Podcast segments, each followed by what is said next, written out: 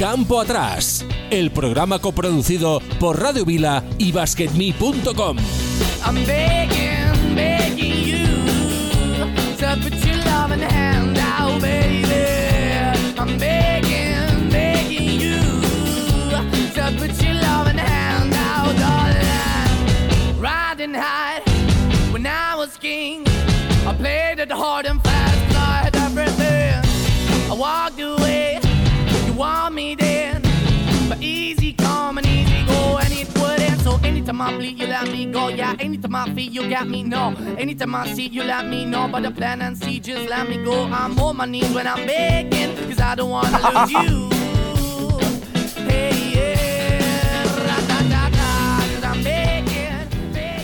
Hola, pasan cuatro minutos de las 4 de la tarde, día 1 de noviembre, día de Halloween y programa terrorífico en Campo Atrás, en basketme.com y Radio Vila. En breve empezaremos un nuevo programa hasta las 5 de la tarde, en el cual te vamos a contar momentos monstruosos y terroríficos del baloncesto en toda su historia, con unos eh, contertulios, como siempre, de lujo, que en breve pasaremos a, a presentar. Y nada, si tú tienes algún momento que quieras compartir con nosotros, lo puedes hacer en nuestro Twitter Campo Atrás Radio. Ahí te leeremos y comentaremos. Así que empezamos hasta las 5 aquí en Radio Vila y basketme.com.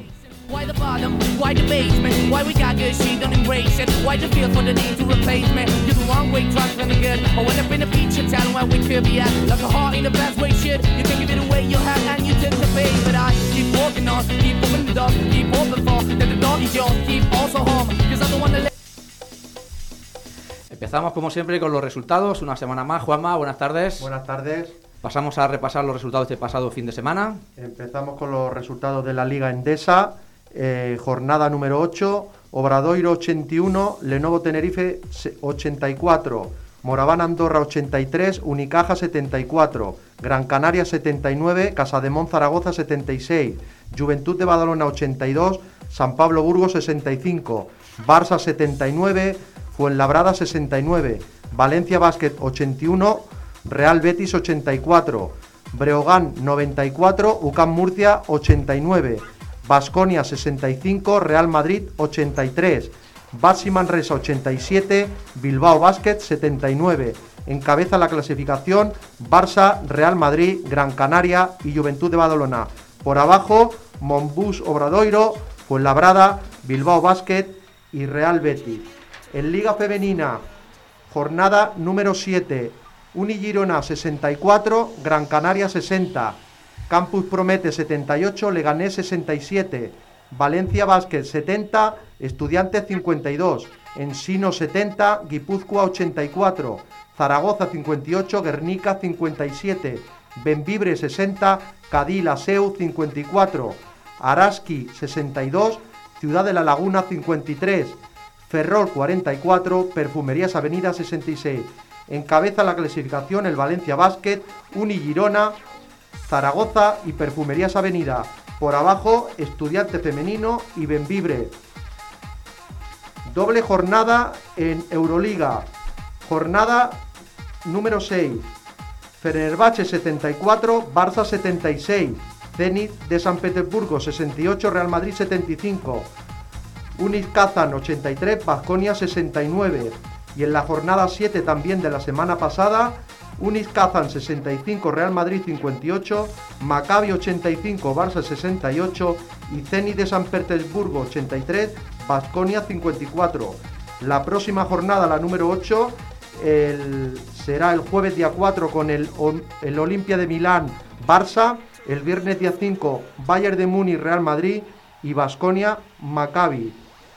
Decir que la Liga LED Oro está muy interesante y tras cinco jornadas y en- encabeza la clasi- clasificación el Palencia, el histórico Granada, Oviedo Club Baloncesto y Estudiantes. Pues esto es todo lo que ha dado de sí este pasado fin de semana en nuestro baloncesto. Y ahora sí, vamos a presentar a la gente que tenemos por aquí. Adrián, muy buenas. Buenas tardes, ¿qué tal? Tenemos por aquí también a Carlos. Muy buenas tardes, Carlos. Muy y terroríficas tardes. Ahí estamos. Tenemos también por aquí a Jesús. Muy buenas tardes, Jesús. Jesús. eh, Jesús sin micro. Jesús está sin micro. Y también tenemos a, a Rafa. Muy buenas tardes, Rafa. Muy buenas tardes, un placer como siempre estar con vosotros. Igualmente, agradeceros sobre todo que hoy un día festivo, aunque por muy terrorífico que sea, que podéis estar aquí, como si fuese laboral para nosotros. Jesús, ¿tenemos ahora también por aquí? Hola y muy monstruosas tardes. Ahora sí. Bueno, pues eh, como habíamos dicho en la entradilla y estamos diciendo todos, pues tenemos un programa eh, terroríficamente terrorífico y monstruoso. Y vamos a repasar, pues desde eh, los peores partidos, partidos épicos, tanganas, eh, momentos épicos. bueno, cada uno que vaya aportando, porque no todos tenemos los mismos momentos, ni épicos ni terroríficos. Así que dejo encima de la mesa que vayáis, que recojáis el testigo y empecéis por el que queráis. Em, si quieres empiezo yo y vamos a hacerlo como si fuera actualidad, porque esta semana han pasado cosas que, que realmente han sido terroríficas y empezaremos por el, el partido Breogán-Murcia, eh, que imagino que todos habéis visto qué ha pasado. En fin, cómo Rojas salió como si hubiera ganado la Champions, así, y, y sus compañeros lo, lo vanagloriaban, era increíble. Y bueno, Rojas no es la primera vez que hace esto. Ya, ya lo conocemos. A mí es un jugador que me gusta, pero tiene estas idas de olla. Es de sangre caliente. De sangre muy caliente, se nota que es dominicano. Y otro caso que iba a mencionar es el. No sé si habéis visto imágenes de lo que hi- hizo Peñarroya. en- Sí, bueno. Es, es un tema que no hemos, que no hemos comentado en- eh, por el grupo y realmente me sorprende porque la que lió Peñarroya en un momento, cómo se puso, yo, yo nunca lo he visto así, que lo tuvo que separar la policía montenegrina. Y bueno, eh, sabemos que es un tío de sangre caliente, pero yo no me esperaba esto para nada, la verdad. Yo Tampoco, ha ha tenido momentos de, de protestar muy vehemente, de- es un tío también co- con, un ímpetu eh, muy fuerte, pero yo tampoco le había visto nunca perseguir a los árbitros. Eh, no sé, vosotros, el, el que quiera, ¿qué, qué podéis comentar al respecto? ¿Está la luna, la luna llena o qué? Eh, ahora mismo está llena y rojiza, cuidado, ¿eh? Joder, macho. No, es que sí, sí. Bueno, pero, pero eso está. la- eh, he visto las imágenes de la tanga. Eso no de, de Brogan y. eh, sí, hay tanganas mucho mayores. Uy, se te oye raro, Carlos. No sé si es el micro. Digo, digo, que la tangana que hubo en Brogan Sí. no tiene nada que ver, eh, fue una tanganita, esto ni tangana ni leches. O sea, Bueno. tangana bastante más importantes, los que no estamos acostumbrados. Yo recuerdo partidos de aquellos de, bueno, que quien no recuerda el partido aquel entre Italia y Yugoslavia, que, que Meneguín se giró y hizo, o Kikanovic, me acuerdo. Pero es que en aquella época, Que hay gente, Carlos, que hay gente que ni se acuerda, que no habíais ni nacido algunos. Bueno, bueno, Soy bueno. jovencísimo. En aqu- en aquella Pues época que eran persiguiendo con unas, persiguiendo, persiguiendo con unas tijeras por medio de la Sí, pista es para clavárselas a alguien. O sea, que ellos sí que están tan gana. Esto es todo de patio colegio. Y lo de Iturriaga con Mike Davis, que, ¿eh, compañero? Lo, de- eh, lo tenía Madre mía. apuntado. Mm, Mike Davis es reincidente, no solo con Iturriaga. Creo que al Matraco también le soltó un par de, de guantazos, ¿eh? También, No, calla, calla, que esta, esta nariz que tengo aquí, esta nariz que está torcida es por culpa de Mike. Venga, ¿qué dices, Carlos? Que esta nariz que tengo aquí, que la tengo más torcida, que, que tiene más curvas que donde trabaja la chica aquella de la curva, que me la partió Mike Davis en la Copa del Rey del 80. Uy, se te va un pelín el micro. en la- Sí, sí. Digo que la nariz esa tan. ¿Por dónde os habéis quedado? ¿Habéis oído lo de la nariz? Sí, hemos oído de la nariz Copa y la Copa del Vale, Rey. Pues esta nariz tan- Pues en la, de la Copa del Rey del 90 en Gran Canaria, donde metió el Davis este 85.000 puntos al Juventud, Pues en 44. en las semifinales contra en las semifinales contra Granollers, que estaba en Granollers entonces, me partió la nariz un pedazo. Que Pero no sé si os acordáis. ¿Habéis visto alguna foto mía que, fue, que, jugué después con una máscara? Con máscara. Pues es por, pues por culpa de aquello. ¿Pero fue un lance del juego, Carlos, o fue así un poco creyendo? eh, lance del juego. Bueno, cogió, era por un rebote y como era de codo alto y pronunciado, mira, le di con mi nariz en su codo, o sea, culpa mía.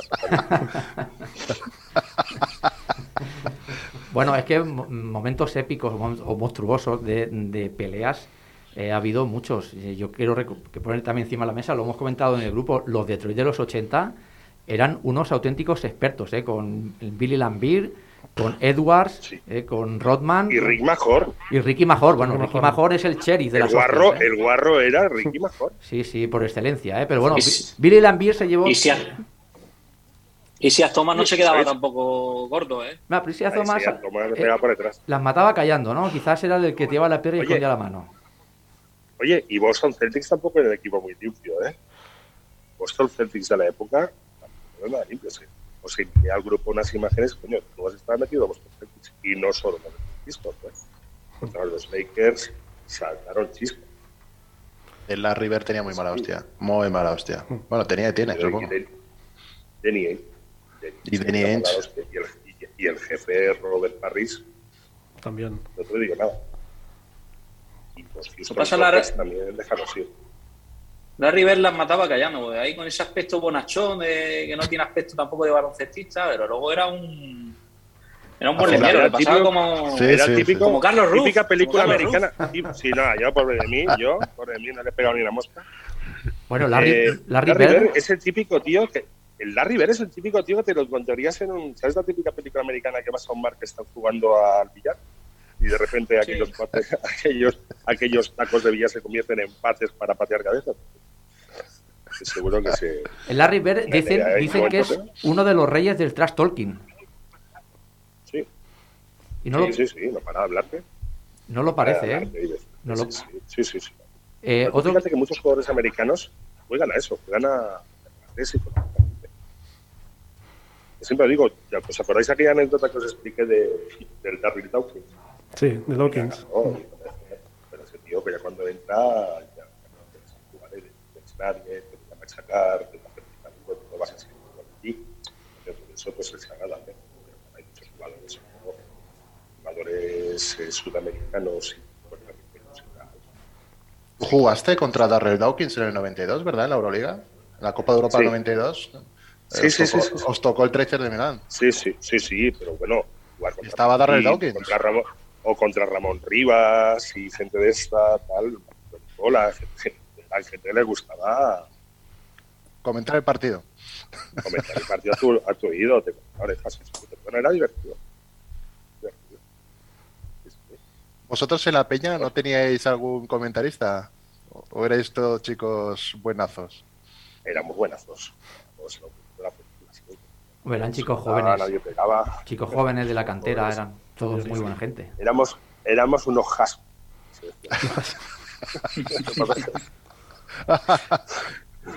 Jóvenes, aunque sobradamente preparados.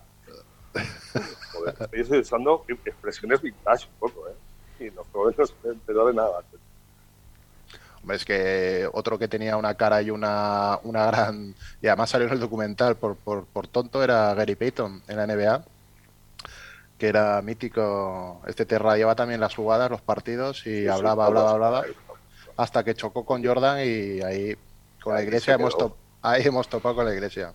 Oye, pero en la Liga CB ha habido perlas. ¿Como quién? ¿Como, como quién? ¿Quién dirías? Clarensky, Ken Bannister. ¿no?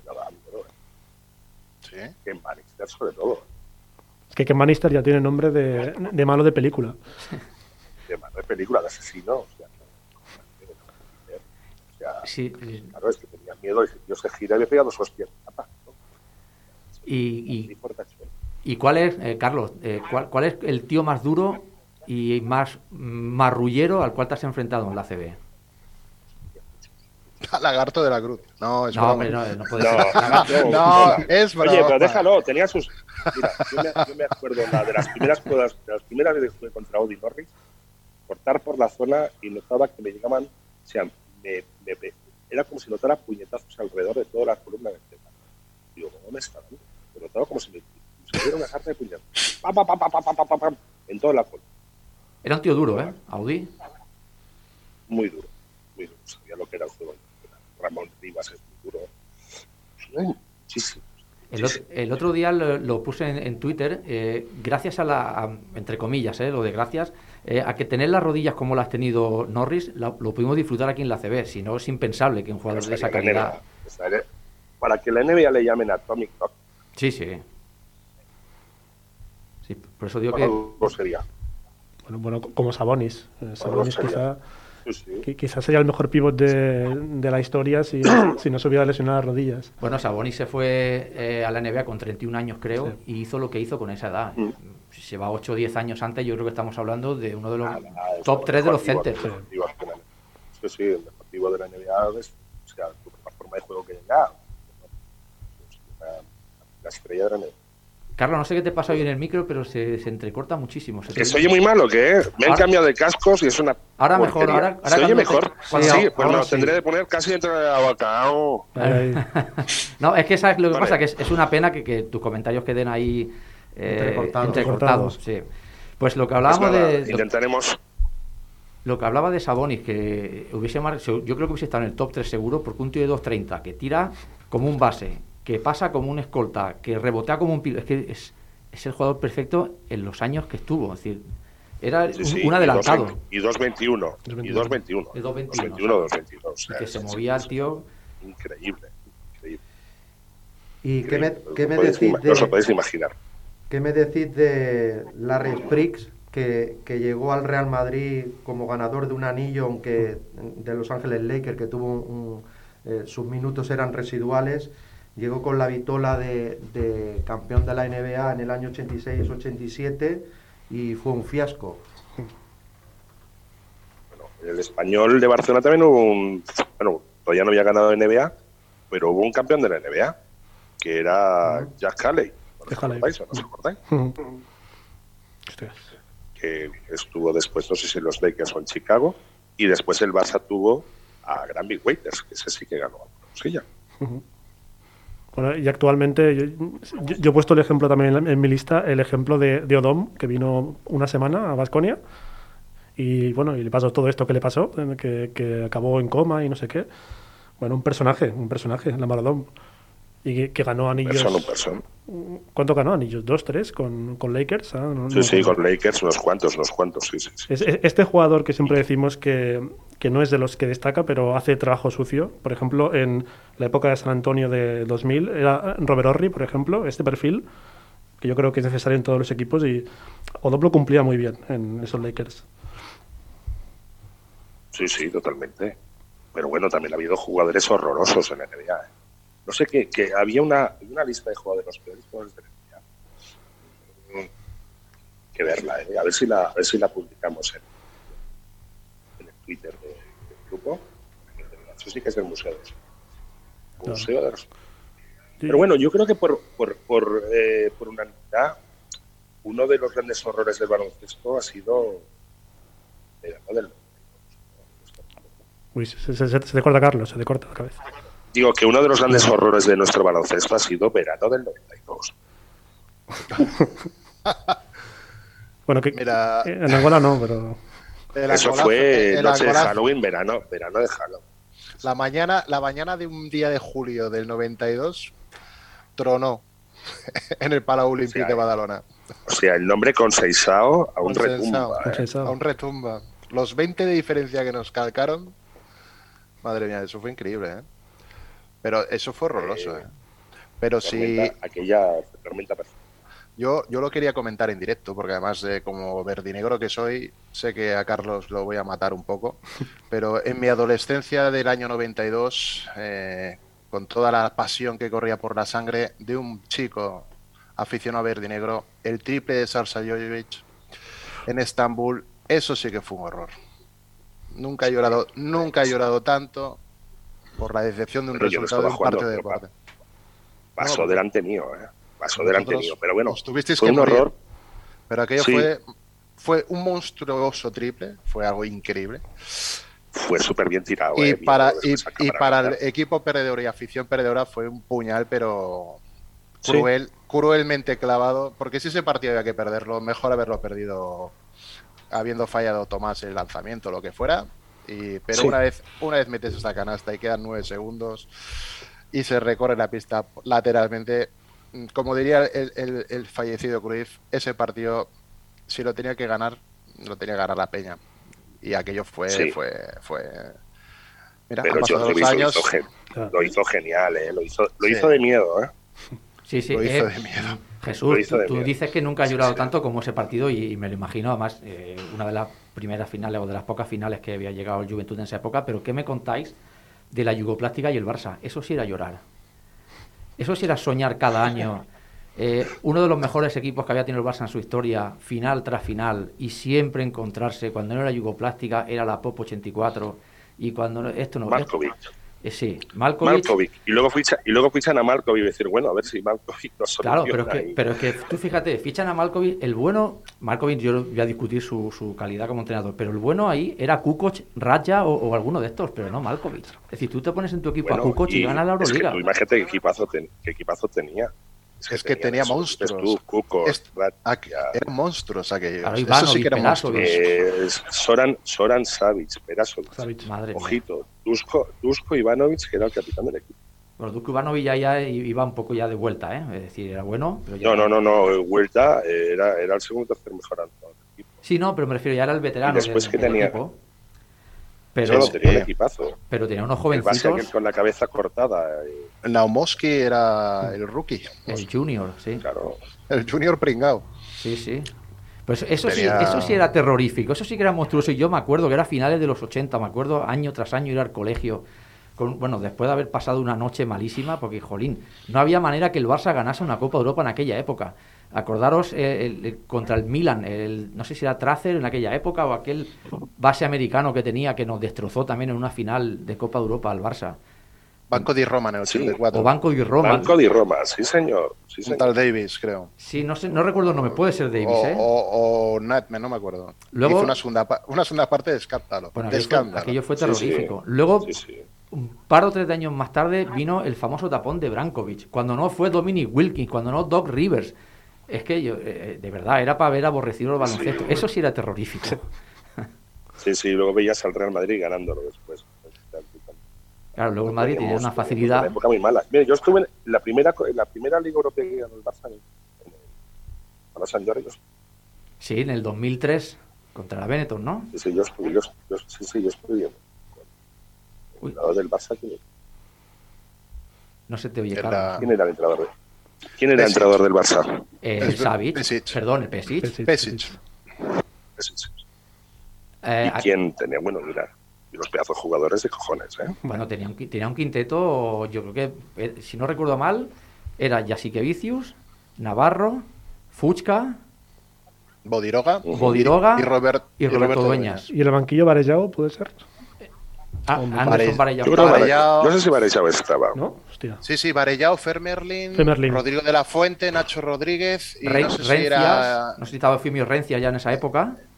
el Esteller, puede ser Rencias, ¿eh? su- Sí, y, y el que estaba seguro, que lo, recuerdo como celebraba, que hace poco salieron unas imágenes, era Alfonso Alzamora. También estaba ahí. Que sí que sigue en activo, de hecho. ¿no? Hasta hace poco. No, Alzamora. Ah, no, Alzamora lo he escuchado yo de comentarista en Movistar este fin de semana narrando un partido. Pues hasta hace un año, como mucho, Oh, sí. estaba, estaba el Leporo jugando. Sí, pues está na- narrando un partido, no, no recuerdo porque como he visto varios, no recuerdo en cuál lo vi, pero sí, sí, además lo presentó y el comentarista lo llamó Alfons y me sonó raro. Yo nunca lo había escuchado que decían Alfons. Eh, y era él, era él, porque lo dijo Alfonso Alzamora, sí, sí. Sí, que igual, igual se ha retirado este año, es posible. Pues prácticamente. Puede ser. Alzamora, Alzamora debería los 40 y Sí, picos, ¿no? 46, 47, desde la misma edad que tenía que tener Alfonso ¿no? Y una, una pregunta que tengo yo para todos en general, porque es algo que a mí me, me impactó mucho en su momento y a- al hilo de que han sacado un documental con esto de cosas monstruosas y terroríficas, eh, la tangana en la cual alguna vez habéis presenciado entre profesionales ¿eh? y cierto nivel, una tangana en la cual los jugadores de los equipos vayan a por el público de la grada a agredirles y a pelearse con ellos, Bueno. como sucedió en los, Sí, en los Detroit sí, Pistons sí, sí, con sí, los sí. Indiana Pacers, Eh, dio No, la vuelta en al el- mundo, en- aquello dio la vuelta al el- mundo. El documental, de hecho. En Copa de Europa, en Ron Copa de Aster Europa, en la hostias pista a, del a todo Real el Madrid. mundo. En la En, pista la- del Madrid. en Copa de Europa, en la pista del Madrid. Yo vi al, Maccabi Maca- al. Maccabi ir a esa Al Maccabi también, en la pista del Madrid, no se le ocurre a, a nadie que tirarle a los dos americanos del Maccabi una moneda y quedarse en el aire. Así. Se giran y ves a los dos americanos del Madrid, del Maccabi, creo que eran Earl Williams y es, no me acuerdo era el otro, subiendo por la grada a los escalones de dos en dos a agarrar el. viniendo la Policía Nacional y la Guardia Civil a decir los otros. O sea, Tremendo, tremendo, tremendo. Oye, Ahora han hecho lo que comentabais, ah, han hecho el, el documental este de, de, de Malice in the Palace, de- del partido este de Pistons Pacers, el partido este mítico, y tú ves a los, a los jugadores de Pacers, a- bueno, es que eran también una, una, una, una pandilla con Artest, eh, Jermaine O'Neal, eh, Tinsley, Stephen Jackson, que tela. Pero Stephen bueno, Jackson. y luego también que quizás el público del Palace es quizás el público más marrullero que existe en toda la NBA, sin duda. Bueno, yo, yo tenía aquí las anotaciones, lo de Ron Artest, eh, la trifulca que tuvo saltando ahí por la grada y no sé si fue Espectacular. Eso, Este partido. sí, sí, esto ni el mejor cantoná, ¿eh? ese tío, no sé cómo puede tener. Sí, sí, sí, sí, sí, sí, sí, sí, Es espectacular. Este pegaría perfectamente en los Pistons de los 80, ¿eh? Sería un jugador que no sé, igual eh, no está exento de, de calidad, pero eh, nunca le ha faltado equipo. Siempre ha tenido una carrera bastante larga en la NBA, no sé. Y equipos buenos, además, ¿eh? Sí, y como referencia en, alguno de ellos. Aquel, aquello, aquel equipo de todas formas era incluso estaba configurado para ganar la NBA, que era el último año de Reggie Miller. Uh. Sí, sí, estoy Miller. Aquel equipo era para ganar la NBA. Si no es por ese incidente, no sé si hubiera ganado la NBA, pero quedan, o sea, final de conferencia o final de NBA seguro, yo creo. A mí me encantan esos incidentes, a mí me encanta el árbitro. Bueno, A- a- se, tira Miller creo que no- encima, eh, se tira encima de todos los jugadores ahí al suelo. Me encanta. Es el tío que más me gusta. claro, pero tú A imagínate... Reggie Miller, Sí. yo, yo creo que no le gustó tanto, que era su última opción ya de ganar, de ganar la Ya. NBA. Bueno, son jugadores que se acaban retirando y se van sin el anillo y es una pena, ¿eh? Reggie Miller es uno de ellos, ¿eh? Sí, Sí. sí. Sí, pero Reggie ese año yo creo que hubieran estado muy cerca. Si no ganan el anillo, muy, muy cerca se hubieran quedado. Son jugadores que Qué, merecen... qué irse. gran tirador, ¿eh? Yo creo que uno de los más letales de la historia de la NBA, ¿eh? Qué gran tirador, ¿eh? Eso sí que era una pesadilla en el strip para toda la gente. Sí, ese tenía, como suelen decir los Más comentaristas, tienen la cruz ahí en la esquina, que está ahí el tío situado y balón que le llega, es que Sí, sí. ar- arma el brazo súper rápido, es que es, es infalible. Y qué mecánica de tiro más rara tenía, ¿eh? Sí, sí, no, pero, pero efectiva. Al final la mecánica es más o menos vistosa, pero si Era es un- efectiva, Era un killer. era un killer. Un killer como los de los pocos que quedan, ¿eh? De esos que, que gusta tener... No, no queda, no queda, no queda, no queda, no queda. Quedan pocos. Aquí en España eh, podríamos hablar de Jesse Carroll en sus buenos tiempos, quizás de, de, de Kuric. A mí hay uno que, que me enamoró, que era, que era Macillauskas.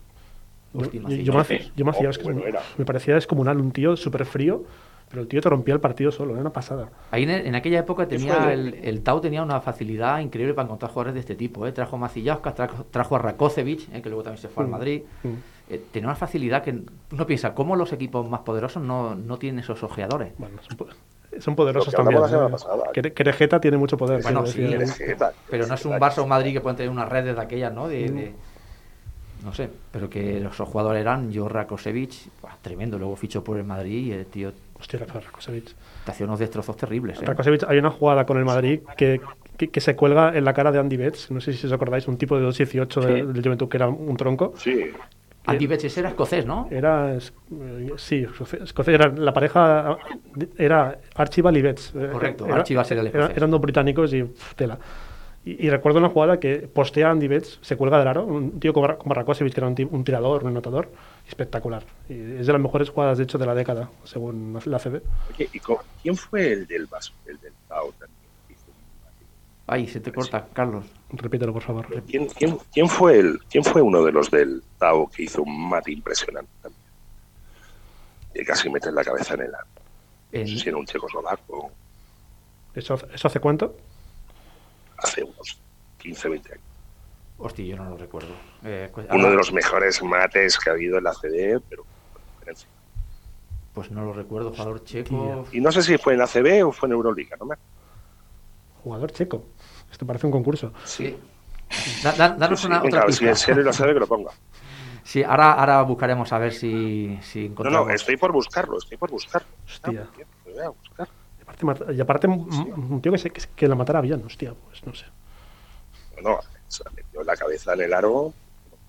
Es que hay jugadores, tampoco tienes por qué ser muy, muy alto para hacer unos, unos mates y pegar unos saltos. El ejemplo que has puesto tú de, de Rakosevic, el tío tiene, tiene unas piernas, pegaba unos brincos que no lo parece. No, no lo parece. No lo No, parece. hay que saltar rápido. Hay que saltar rápido. Sí, sí. Eh, otro momento también que me gustaría re- recordar, lo habéis dicho hoy, creo que ha sido Rafa que lo ha comentado en el grupo, es eh, se cumplen los 20 años del debut de, de Gasol, en España. Ese quizás sea el Oh. momento, Hombre, es, es terrorífico. NBA. el momento más, más terrorífico. Ah, en la NBA, ¿no? po- Porque es ST, Sí, el sí. que homenaje a Montes. Sí, sí, eso es uno de los, vamos, mejores momentos, ¿no? Que se recordarán para siempre. Sería monstruoso, más que terrorífico, ¿no? ¿Cómo, cómo le llamaba? ET, ¿verdad? Le llamaba. ET. ST. ET le llamaba, sí, sí. Oye, un día tenemos que hacer un programa, ya que hace poco el aniversario de la muerte de Montes, sobre su vocabulario. ¿eh? y sobre lo, porque por yo, favor, sí. eso te da para, bueno, te da para varios programas, pero es, es impresionante la facilidad que tenía el tío para asociar. eh, porque tú escuchas, por ejemplo, es del club de los Gepetto Brothers y rápidamente sabes que es muñeca Sí, de madera, sí. ¿no? Y- y, no sé. Tiene esa facilidad para soltar uno- un vocabulario que no tiene nada que ver con el baloncesto y que queda el tío. Cine, cine, música, baloncesto era, era lo Eh, que juntaba. Yo creo, Sí, sí, era. Yo creo que Andrés, sí, que yo creo que Andrés Montes, aparte del vocabulario, su mayor, digamos, lo mejor que sabía hacer es que yo creo que cualquiera que, o sea, él retransmitiendo cualquier deporte podía hacer que cualquier persona ya se quedara a verlo solo por él. Ujú. Exacto, una, carra, una, cara, una carrera de caracoles me haría emocionante. Sí. O sea, si ahora pone, si Andrés Montes viviera y ahora retransmiten por la televisión petanca, o sea, yo- eh, cualquiera lo vería, pero por escuchar a, a Andrés Montes. Tenía esa facilidad para, lo lo. Para engañar. A, a mí, a, mí se me- a- a mí el problema es que se me juntó Andrés Montes. Yo, yo empecé a ver NBA en el 99-2000. Se me juntó Andrés Montes con los Sacramento Kings de los no- de finales de los 90 con, con, Stojakovic. con Stojakovic, Weber y Jason Williams. Que Jason Williams era descomunal. Chocolate blanco. Con chocolate blanco. Chocolate blanco. Yo, yo con aquel tío disfruté y me quedaba noches viendo partidos de, de Sacramento, si- siendo un equipo que no, no- ni conocía ni me gustaba, pues mira, pipazo. Es que Luego jugó, jugó con Gasol luego, creo. Sí, jugó, en, Sí. en, en Grizzlies. En los Grizzlies, sí. Sí, señor. Sí, sí, creo que estaba. Después de un año sin jugar, creo, ¿verdad? Estuvo un año o dos sin jugar él y volvió a la NBA. en- Sí, creo, Memphis, creo que ¿puede sí. Sí, eh, Hubo cantidad de problemas él. Sí, tuvo problemas. Mm. estaba allí. eh, tenía un- eran unos buenos Grizzlies, ¿eh? En, en aquella época. Hombre. El chocolate blanco. Esta- estaba Shem Batier. Shen Batier también. eh, Gasol. Un batier. Sí, era- creo que además fue la primera vez que los Grizzlies pasaron a disputar playoffs, que no ganaron ningún partido, creo que perdieron 4-0 la serie, pero fue la primera vez que los Grizzlies entraban a, pasaban a Claro, playoffs. porque Llevaba- era, fue el primer año después de marchar de, de Vancouver Eso te iba a decir. Memphis o ya Sí. llevaban poco Llevaban ya tiempo. 3 o 4 años, yo creo, por lo menos. Llevaban 3 o Sí. 4 años que no... Y al cuarto o al quinto entraron en playoffs por primera vez. Vale, Gasol, Chocolate Blanco Williams... Vamos a- equipo apañado, pero... Vamos a hacer una un, un alto en el camino, chicos, que tenemos que... eh, el amigo Zoom ya nos está pegando el toque. Eh, Carlos, tenemos una canción hoy un poco relacionada con el tema de Halloween. Si nos puedes hablar un Bueno. poquito de ella y ahora la escuchamos. Pues he tirado, he tirado de clasicazo. eh, Halloween siempre hablamos de los monstruos y tal, pero no hay nada monstruoso, más monstruoso que la realidad. Y yo siempre me quedo que lo más monstruoso sería un, un asesino de aquellos, ¿no? Asesino múltiple. Por eso he puesto una canción de los Talking Heads, que es el Psycho Killer, y su mítico fa fa fa fa fa fa fa y más fas. Y adelante con Psycho Killer. Venga, pues vamos con ello, la escuchamos de fondo y ahora en nada, dos, tres minutos, estamos de vuelta con más momentos terroríficos y monstruosos de nuestro baloncesto.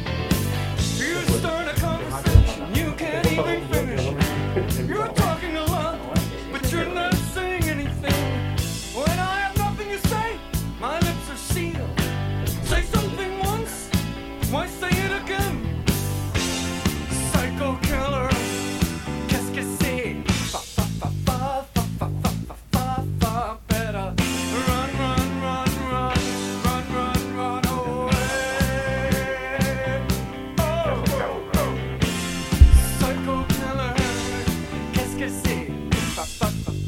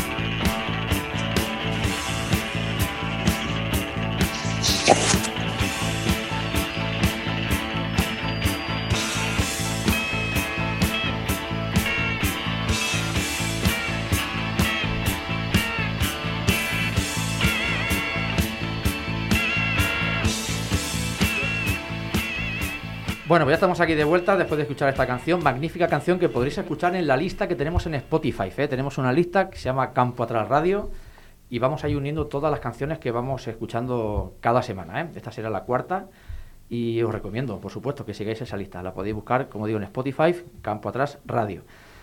Bueno, otro momento de los que me gustaría hablar, también lo hemos comentado en el grupo, es eh, cosas que han pasado en, eh, sí, en Granada. Pero antes déjame que presente a Rafa Gorris, lo tenemos por aquí. Rafa, muy buenas, estás por aquí, ¿no?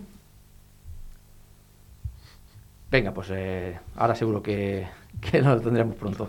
Eh, Carlos, eh, Rafa, Rafa H50, has comentado el tema de Pes Monsu, Men- Mensa, que vino, jugó un partido y consiguió la permanencia con Granada, pero eso está bien, es un momento épico, pero me gusta más el otro tema que has sacado, que es el de Paraíso.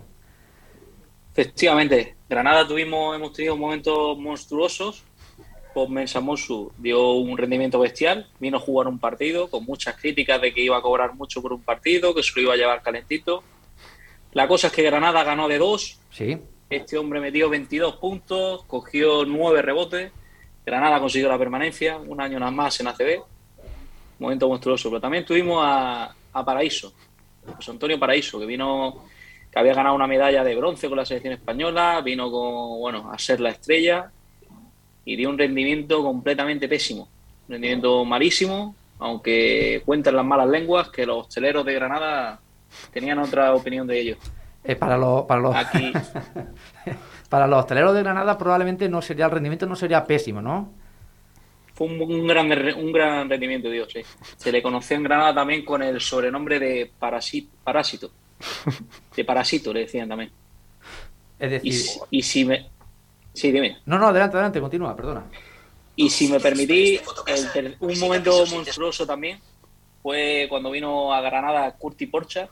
Eso te, Para mí, te- te lo iba a top comen- 3 de los... te lo iba a comentar el otro día, lo de, lo de Borchar. Y Rafa, eh, el griego Sigalas también fue un fracaso. Hostia, si galas. Sigaras, pero no dio tan mal rendimiento. Pues, las crónicas como- no, dicen como otro. Las crónicas dicen otra cosa. Estuvo una temporada nada más, ¿eh?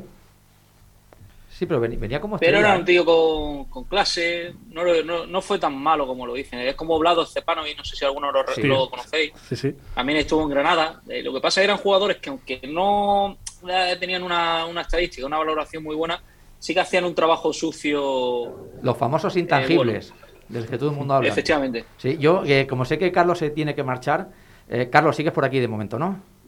Sí, señor. Eh, comentarte, hemos hablado de Paraíso y, y, bueno, que le gustaba ver al- por- trasladado al fútbol como Romario, podríamos decir.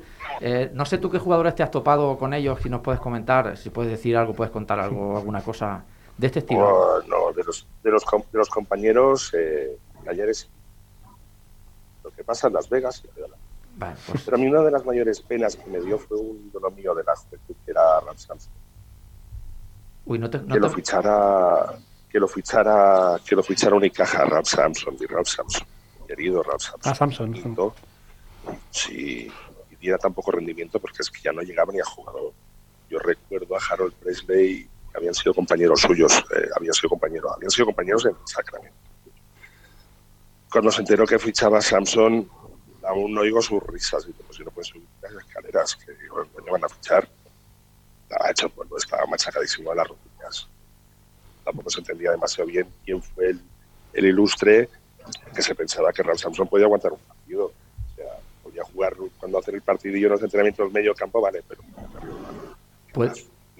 ¿Puede ser que fuera un fichaje más por el nombre y por la- el revuelo que puede formar si tú fichas un jugador de ese tipo? Sí, podría ser, pero rendimiento cero. O sea, eh, para viajar con él, si viajas con él en autobús, no sé, un viaje Málaga-Sevilla, eh, ya no puedes poner dentro del sarcófago, pues te viaja, no te viaja arriba, o sea, como si fuera una momia. ¿eh? Yo, no puedes sentarse, no puedes pretender que se sienta en el autobús, baje y empiece a esperar. yo no sí. recuerdo a Samson en, en el Unicaja. ¿Llegó a debutar? ¿Jugó algo? No lo recuerdo, sinceramente. Sí, sí, sí que jugó, sí, sí, sí, jugó cuatro cinco partidos y lo echaron, porque no, no entrenaba. O sea, las rodillas estaban hechas polvo. Sí, sí, jugó.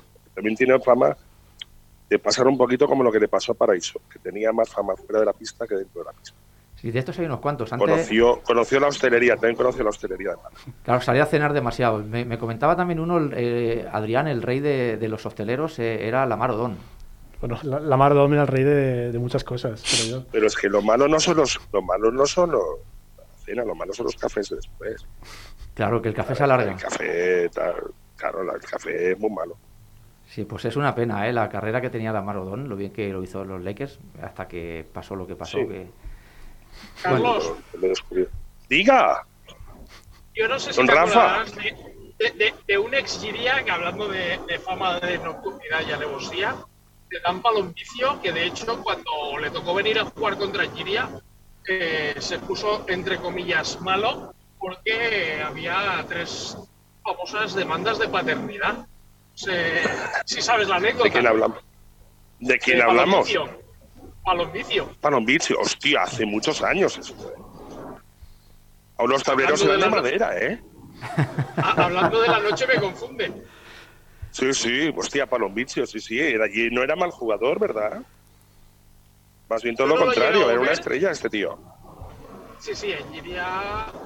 De hecho, se está planteando ahora en Giria retirarle la camiseta pasados los años porque es el americano más recordado de Giria de la primera. Sí, sí, para hacer el, para, para buscar el trozo de sudor y hacer la prueba del ADN, a ver qué quién es el hijo. ¿Y este señor, este señor de dónde venía? Americano, Pues, ¿no? Con nombre italiano. Sí, sí, americano, americano. Una universidad americana, uno de los descubrimientos. Creo que no Sí, llegó sí. a traer Isma todavía, Isma cantó. Ajá, Y lo que pasa que daba rendimiento en la pista y fuera de ella. ¿eh? bueno.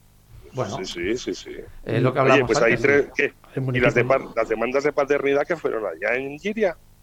¿O extranjera? No, eso, di- eso dicen las malas lenguas, que se puso malo para no responder ante eso.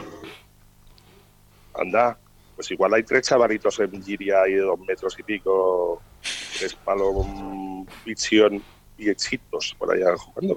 Que se les busca padre, quizás. ¿sí? Claro, sí, sí, en algunos países hacían esto, en algunos países yugoslavos hacían buscar en la federación, buscar relaciones entre jugadores y jugadores para, para tener jugadores altos. Sí, sí. Eh, hemos hablado antes de, de fichajes, se me ha olvidado también dejar uno encima de la mesa, que era Ronnie Sheikali. No sé si acordáis cuando lo fichó el Barça que venía de Y Orlando. tanto, Era, y era, tanto. era del, y Fred, del Líbano, y era Fred del Líbano. Roberts. Bueno, Fred, Fred Robert venía de Milwaukee, si no me equivoco. Era, una, Sí, sí. era un alero de 2'7, rollo así peinado, parecía como el Chris Mullin, ¿no? Así un rubito, corto. Sí, sí, sí. sí. Este por lo menos... Marine. Marines, Marine. Por lo menos jugó algo. Pero yo recuerdo Ronnie Sheikali, que bueno, toda- todavía están alabando- alabándolo aquí la prensa catalana y, y fue un fiasco, quizás gracias a que a la espantada que hizo salió, salió Pau Gasol. Sí, sí, claro. Pero es que aún, aún eh, Seikari era también del grupo momia, ¿eh? de los que iba vendado cada dedito, deditos de la mano, dedito de los pies y tobillos, rodillas, iba todo vendado. ¿eh? Es decir, era de cristal, ¿no? Está hecho polvo. Sí, son, Estaba hecho son, una auténtica porquería. son esos fichajes que uno se aquí. extraña que vienen aquí. ¿A qué, a qué Sí, vino este hombre aquí? Yo creo que todavía hay un tipo de americano que piensa que, que el retiro dorado de Europa, en plan, cualquier cosa que haga aquí voy a hacerlo bien, aunque no esté bien físicamente. Y eso igual pasaba en los años 70-80. A partir de los 90, tal, vuelvo a decir lo mismo. En los 70-80 se fichaban gente recién salida de la universidad. Ahora un chaval recién salido de la universidad no hace carrera. Sí. Sí, es que eh, fichajes de esos que venían, fichajes de esos acabados que venían, o, o semiacabados ya también, podemos recordar desde George Ervin aquí en el en Manresa, Manresa. que este, este sí que vino, Sí, sí. si- aquel este venía ya directamente en el sarcófago y aún así eh, hizo unos números Sí, sí. impresionantes, ¿eh? Acojonantes. Sí, sí. Yo quería Sí, que no le controlan mucho la vida. La vida. Hay una anécdota muy buena. Sí, pues venga, adelante con ella. Discoteca de Barcelona, jugador, exjugador del Juventud, exjugador del Juventud ahora, que luego jugó en Manresa. Le presenta en una discoteca llamada Otto Suits. Photoshoot. Oh. Otto Suits. Sí.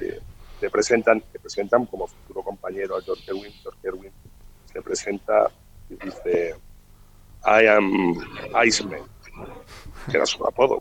Sí, Y el chavalote otro le dijo, pues I am Fire.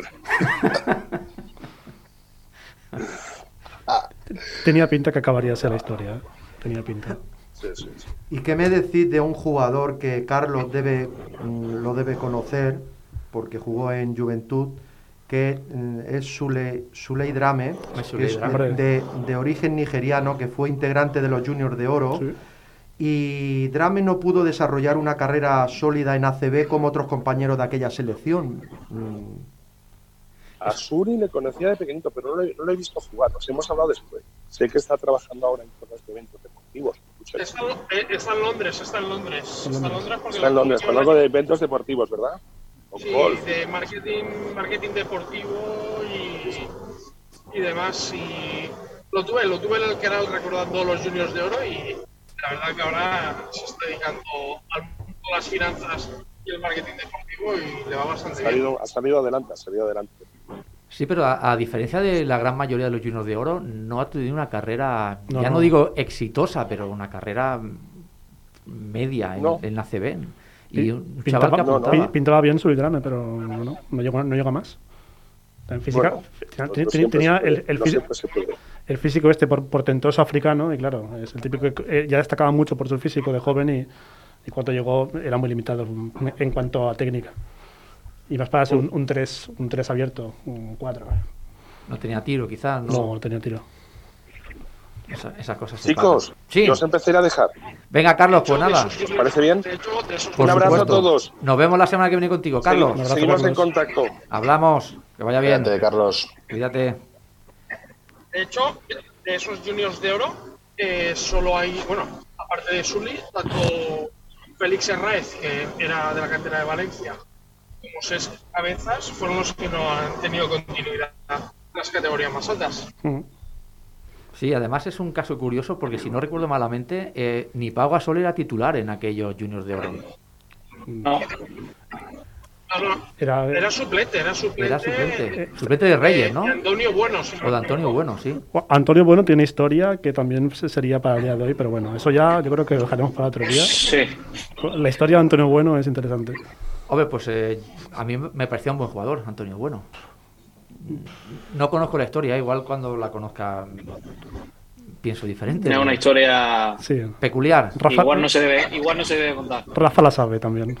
Bueno, pues luego, luego fuera de micro intentaré hacer mis averiguaciones. A ver, a ver qué saco. No, no, este es, es leyenda negra esto, ¿eh?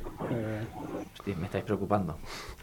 Eh, Bueno, yo como no- Cañizares con el frasco de colonia, algo de estilo. Ah, bueno, eh, sí, creo que eh, se une, estaba Cañizares con el frasco de colonia, teníamos también a, a Busquets con la plancha, me parece, que también, eh, Busquets padre, ¿eh? sí, pues es padre. tenía también un caso curioso con la plancha en casa, planchando se ve que también se hizo daño, y ahora se une Antonio Bueno también. Bueno, lo de Antonio Bueno es que yo creo que es mucho peor, pero bueno. Bueno, pero- lo dejamos aquí, Sí, tampoco Antonio queremos- Bueno. sí, Vamos a- yo creo que es momento de dejarlo justo es momento de Antonio dejarlo Bueno. Sí, hombre, sí. Bueno, eh, eh, en resumen, eran Antonio Bueno y el otro era Germán, Germán Gabriel, ¿puede ser? Germán Gabriel. Era el titular. Sí, sí, sí. Sí. sí. Qué bueno era. Sí, eh, bueno, nos quedan cinco minutos de programa. No sé que, que- si que no queréis comentar ningún momento así más, o no, no, no nos hemos dejado algo. Eh, he, visto que en la Leporo Granada lo tenemos ahí. Eh, como tenemos aquí a Rafa, pues igual le podemos dedicar unos minutos.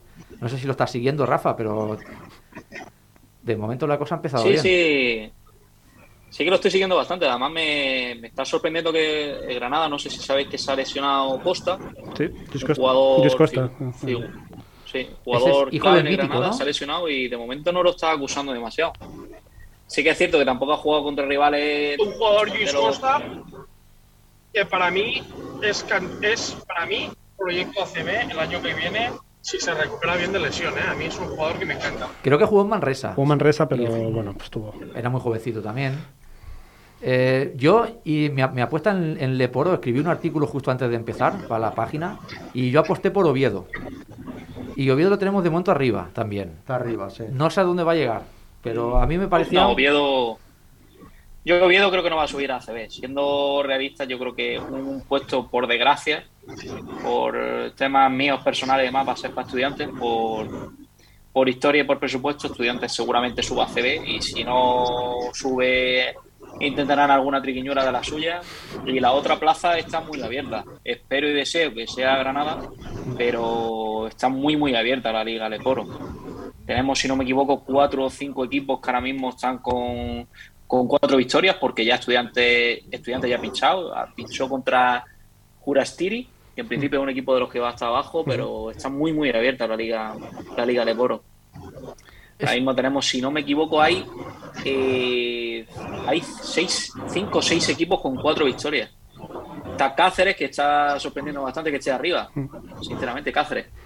Oviedo también tiene cuatro victorias, pero yo creo que no, o sea, que no va, al final se va a desinflar por plantilla. Y Palencia creo que también es un equipo que estaría llamado a estar en mitad de tabla y ahora mismo es el único invicto. Valencia está siendo, Pero- digamos, la gran revelación. Pero Valencia ha fichado muy bien, un muy buen entrenador. Y ojito porque va a ser el gran tapado para mí. Y yo otro nombre, gran tapado de Boro. Para mí, Palma puede dar sorpresa porque Palma, sus equipos siempre van de menos a mucho más. Bueno, puede estar Sí, Palma. también está Al- Alicante. Alicante. Alicante es un equipo que está con una sola victoria y está muy está sorprendiendo para mal. Eh, Valladolid también. victoria, Sorprende Alicante. también, ¿no? Lo de Valladolid. Valladolid, Girona también. A ver, Girona. Se esperaba un poquito Sí. más. Girona quizás eh, el final que no viniese Mar, pues también le quita, le quita puntos. Eso es otra otra cosa. Igual tenemos ya también a Marga Sol retirado sin tardará en anunciarlo como Pauro. Posiblemente Mar se esté planteando la retirada, ¿no? Hombre, yo creo que eh, lo dije, lo dije con Pau, lo digo con Marc. Eh, el que no lo haya anunciado mucho antes, si ahora decide continuar, para mí es una falta de respeto hacia sus compañeros, si, si en caso de que juegue. Pienso lo mismo de Marc. Entonces yo creo que va a hacer lo mismo que su hermano, y se va a retirar. No sé qué está esperando, pero se va a retirar. No sé qué penséis vosotros. pero- Habían salido Sí, lo que noticias. pasa es que Mar, Marga Sol sí que a lo mejor queda la, por así decir, la, eh, la duda o la eh, de pensar que todavía le pueden quedar, si se cuidara, porque no sé, Mar nunca se ha cuidado al 100% como debería, de dos o tres años de baloncesto aceptable, por así decirlo. Hombre, y tanto. A ver, al final creo que tiene 36 años. Si se hubiese cuidado un par de añitos aquí en ACB, tranquilamente, no te digo para un Sí. Euroliga quizá, pero seguro. Y en LEP ni te cuento. Ha- Han salido noticias de, del Barça, lo que no sé si son ¿Recientes? Porque eso sí, sí, salió... recientes, recientes. Jesús, sí. De hecho, Mark declinó la oferta de Escariolo para jugar el puesto de 5. Sí, también. el jugador lesionado, ahora no me acuerdo, no me acuerdo el nombre, pero y hablo de sensaciones. De de Brescia, ¿no? informaciones. Eh, eh, sí. Ha- Hablo por sensaciones y no por información, pero creo que Marc fichará en, en enero por Girona. Se está tomando un tiempo para acabar de recuperar bien y ponerse a tono para ayudar a. Bueno. Son sensaciones, no información. Quizá- Porque sí, creo, creo que no está al 100% y, y quiere ayudar al Girona, pero estando al 100%. Sí, pero Pau Gasol, por ejemplo, durante la lesión sabíamos que estaba cuidándose, subía vídeos jugando a baloncesto, que estaba, que estaba haciendo lo que tenía que hacer un deportista profesional. Pero de Marc, eh, teniendo en cuenta su estado físico este último año, año y medio, jugador que le va a costar coger la forma muchísimo más, que no esté entrenando como es lo que parece, porque no él es activo en redes sociales y no parece que esté entrenando ni mucho menos. o- o- o- No sé yo hasta qué punto en enero está para jugar. Tocayo, te diré, off the record, que ha estado las dos últimas semanas en Valencia Sí. con la bueno, con un programa que es de Europro Basket y ha estado entrenando en Valencia. Parece que Puede ser, puede ser. Sí. Puede ser que esté entrenando, pero no es lo que no es lo que parece por redes sociales. No, Porque Pau sí que es verdad que sabemos que tiene una lesión importante, pero por redes sociales Pau y Marc son los dos muy activos y a Pau pues, se le veía entrenando, haciendo sus sesiones de fisio, Sí, eh, daba eh, información. se veía en la eh, cancha tirando iba, a canasta. No es el caso de Marc. No, no, no. Claro. Y obviamente Marc Gasol es un- una persona que pues, es un deportista que por su bueno por su condición física le va a lastrar muchísimo. Y, y al final a lo mejor es lo podemos extrapolar a lo que decíamos de los americanos cuando venían aquí a CB que sin que ya estando un poco de vuelta le- no, no rendía pues igual a Marc Gasol le pasa le puede pasar lo mismo en Leporo Bueno, a igual- Marc Gasol en Leporo le van a exigir mucho. Igual piensa una cosa, Rafa, igual él se huele esto y no tiene Sí. claro si volver o no. ¿Tú Igual eh, él mismo ve que no va a estar al nivel que, que le van a exigir. Claro, es y que- no quiere que se quede la gente con ese recuerdo. Es que a nivel de autoestima, efectivamente, tiene que ser complicado que tú vengas a la LEP eh, como un campeón de la NBA, campeón del mundo, y llamándote Margasol, y que no lo hagas bien. Yo creo que al final se te queda. Todo el mundo recuerda, entre comillas, a, a Zinedine Zidane por el cabezazo a Materazzi, ¿no? Y fue algo puntual, un tío campeón del mundo, eh, campeón de Europa y de todo, y sin embargo te quedas con eso, ¿no? Pues quizás Marc piense lo Ah, mismo. Si, si no recuerdo mal y cosas del directo, a Iverson le pasó lo mismo en Turquía. También fue allí, Sí, si no me equivoco, a salirse y se estrelló. Y salió estrellado, sí. Bueno, nos quedan tres minutos. Tocamos un poquito de baloncesto femenino, si no tenéis nada más que decir, que eh, creo que está muy interesante. Eh, Cadila Seu ha perdido el liderato cayendo en. Sí, lleva dos, lleva dos seguidas ahora. Está... Sí. Eh, me, me sorprende ver a Perfumerías cuarto, que llevamos muy poco tiempo, pero. Sí, pero es- esto es porque tiene partidos menos y todo. Pero sigue invicto y junto a Valencia yo creo que Perfumerías va a acabar arriba seguro. No es favorito para mí, porque favorito para mí es Valencia, sinceramente. Pero yo creo que va a acabar arriba y va a llegar a la final segurísimo. Eh, ¿Habéis visto jugar a la, a la americana esta del Girona, que salió otro día en la tele, que es una pedazo de jugadora? No recuerdo el nombre, Mm. pero que, bueno, yo le, le vi jugar en. ¿Qué partido Euroliga perdió? No sé si fue en Turquía esta semana. Sí, zurda, Con ¿no? Italia. Una zurda. Sí. Eh, Uy. Ahora, eh, sí, eh, hizo, bueno, unos movimientos de pies, unos tiros, algo que yo creo que va a estar un año en Girona. Girona siempre ficha bien americanas, siempre Sí. tiene americanas que vienen de, de la WNBA que son muy buenas. Ahora, por ejemplo, eh, Perfumerías tiene a la MVP de la WNBA. La MVP jugarán en Perfumerías ahora, cuando venga, y, y ganas de verla. Claro, si Perfumerías tiene un equipo ya de la hostia, imagínate cuando, cuando venga. No me acuerdo el nombre ahora mismo, pero, pero sí, sí. Y de- de- de- decíais que Valencia un poco favorito sobre perfumerías. Mi- mi- Yo mi lo opinión. al contrario. Yo lo veo al contrario. Para mí, favorito sigue siendo perfumerías por plantilla y sobre todo por el banquillo. Y Roberto Iñiguez es una persona que me encanta cada día más. Y está muy, para mí, ese punto mayor de experiencia que tiene sobre Rubén Burgos. Con plantillas tan igualadas se pudo ver en la final del año pasado. Y es lo que hace que se decante un pelín favorable a Bueno, Perfumería lleva años que siempre acaba estando ahí, empiece como empiece, siempre Sí, está ahí. y ahora lo que comentamos, ahora parece que Salvadores por fin parece que está volviendo a, a- a su nivel que, que le pedían, que es joven todavía, pero ese proyectazo que, que decían que era la nueva Valdemoro, ahora está jugando bien, veremos si sigue así. Bueno, eh, quizás le falta darle el, el- en, la liga doméstica lo va a tener más o menos bien, pero en Europa, ¿no? Eh, de, destronar al Ekaterimburgo, eh, El Kursk, toda esta gente son esto complicados. es muy complicado. Eh, no sé, Jesús, ¿estás por aquí? Sí, sí, bueno, yo creo que el favorito, hablando de la Liga Femenina, este año más que el año pasado, yo creo que es el Perfumerías Avenida. Yo creo que la escolta, creo que se llama Cooper. eh, ¿Cooper? Sí. Eh, la, la- la- la- MVP de la W femenina, eh, yo la vi jugar en las finales. Es, es una máquina, es una máquina productora de anotación que equilibra muy bien la fortaleza que tiene Perfumerías en el juego interior. Les faltaba esta, digamos, killer y esta chica es que es tremenda, es tremenda. Entonces, eh, Valencia se ha reforzado bien. No, claro, pronosticar en noviembre siempre es complicado porque Sí, nunca sabes en abril en qué estado llegan las plantillas, pero si todas las plantillas llegan en perfectas condiciones y al 100%, yo creo que Perfumerías Avenida ganará, debe ganar la Liga Femenina sin problemas.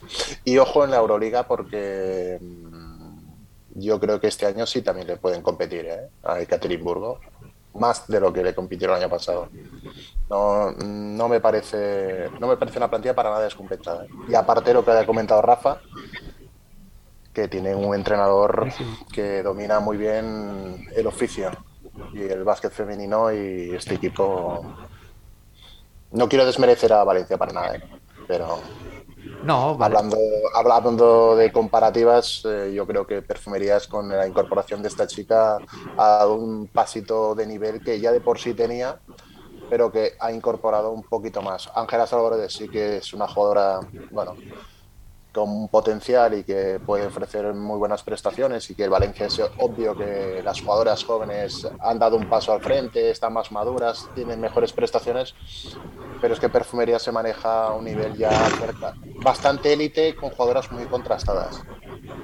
Sí, y piensa además que Valencia los refuerzos que ha hecho realmente han sido eh, María Pina por, por Ángela Salvadores y Yuskaite por una ficha libre para los proyectos de cantera que, van subiendo, que en este caso prácticamente es Claudia Contey. Creo que Salamanca en este caso se ha reforzado bastante mejor.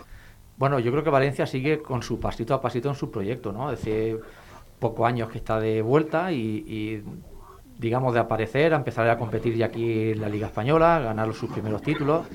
Yo creo que va paso a paso. Está construyendo un buen proyecto y, y en cuestión de un par o tres de años sí que quizás sea eh, un rival ya para competir la Perfumerías Avenida el, el título seguro, vamos. En Supercopa de Europa le ganó a. Ekaterimburgo.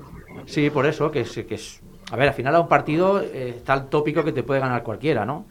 Eh, tampoco del todo cierto, pero sí que es verdad que en un solo partido, si tienes buenas jugadoras como tiene Valencia y tienes un día medio bueno y el otro no tanto, puedes ganar. Pero al final yo creo que es un proyecto a varios años, va cumpliendo bien, va creciendo, por lo menos mi sensación, y creo que en dos o tres años va a estar muy parejo a Perfumerías. Sí. Y puede ser lo que había antaño, ¿no? Con el, eh, Perfumerías Avenida Ros Casares, ¿no? que vuelva tengamos otra vez aquellos duelos que, que nadie les discutía nada, siempre se lo juegan todo ellas y parece que los tiros van por aquí. Sí, estaría bien. Bueno, estaría bien, me gustaría que se unieran más equipos, estaría, estaría muy bien, me gustaría ver al Barça, me gustaría ver al Madrid, me gustaría que Estudiantes estuviera un poquito mejor, el Estudiante femenino, Zaragoza pinta bien este año. Zaragoza, Sí, eh, eso es lo, que- es lo que iba a decir. Ojo Zaragoza, ojo Zaragoza, que han fichado muy buen entrenador y proyecto a largo plazo Zaragoza también, ¿eh? bueno, Zaragoza este es el, el antiguo Tecniconta o no? Sí, antiguo técnico cuenta. Sí, sí, bueno, ya, ya en su momento tuvo, tuvo unos buenos años, luego también pegó... No, un- eh, es el antiguo Manfilter. Es Manfilter, perdona. No. No, Manfilter. no, no, le compraron la plaza. Es ¿Ah, sí? completamente nuevo que compraron plaza y sí que se quedaron con la estructura de cantera de Manfilter, pero es proyecto nuevo. De hecho, el Estadio Casablanca, que es el Manfilter, eh, está ahora mismo en Liga Femenina 2. No, Sí, es que yo recuerdo en aquella época eh, de Manfilter, tenía un entrenador eh, español, ahora no, me- es que ahora no me acuerdo el nombre, que yo lo había Víctor entrevistado. La Peña. Vi- correcto, Víctor La Peña, lo habíamos entrevistado aquí en Campo Atrás alguna vez. Sí, pedazo de entrenador, ¿eh? Es decir, a mí me... Sí, me- sí. Y bueno, sí, pues ha tenido que ir, claro, des- desapareció el equipo, pero había un buen proyecto de Manfilter en aquella época, no sé qué pasó. Bueno, ojalá vuelvan y con más equipos, pues mucho mejor, ¿no? Una liga donde 7 8 equipos puedan estar ahí, pues está bien. Y tanto. Bueno, pues creo que no nos dejamos nada, chicos. Si queréis aportar cualquier cosa más, si no, lo iríamos dejando por aquí. eh, con la canción que tenemos de fondo, vamos a poner. Vamos a hacernos nuestra esta canción. ¿Qué te parece, Adrián? Aquella canción de, de la Supercopa del Juventud, la de de Maite Zaitut. Maite. Oye, me gusta esa canción. Y tanto. Pues nada, chicos, si no tenéis nada más que decir, pues nos vemos ahora sí de fondo. ¿Se me oye? Sí. Pues eh, lo dicho, os despido los que estáis fuera, Rafas, Jesús, que paséis un feliz día de Halloween, lo que queda. Y nos vemos la semana que viene. Y aquí lo mismo, eh, Adrián, Juanma, nos vemos la semana que viene. Que vaya bien. Un placer. Un placer, hasta la semana que viene, sed buenos y mucho Saludo. baloncesto. Saludos, hasta luego. Saltoka hasita egan, egiteko gogoa Bueno. Nire bihotza